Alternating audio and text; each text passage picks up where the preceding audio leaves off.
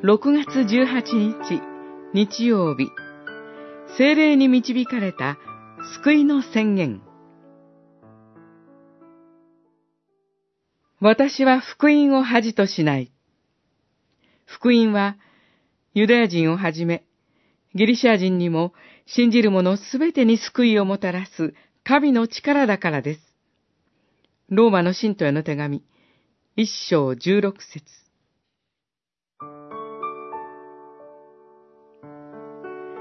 キリスト教会の海外宣教は、エルサレムから遠く離れたローマにまで及びます。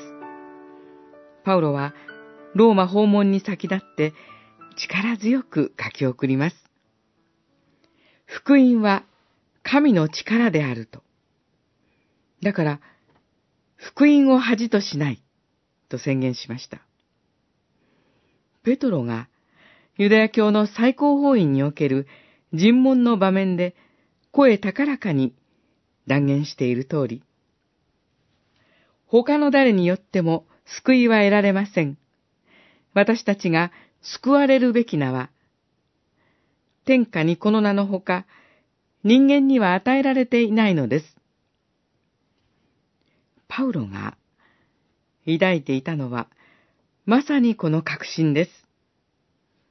福音を恥としないとは、世界の都、ローマに携えていくのは、この福音しかない。ローマにイエス・キリストの福音を宣教します。という決意表明です。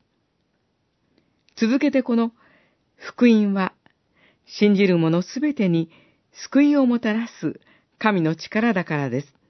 と理由を述べています。パウロをこのような宣教の確信に導いたのは他ならない精霊の働きです。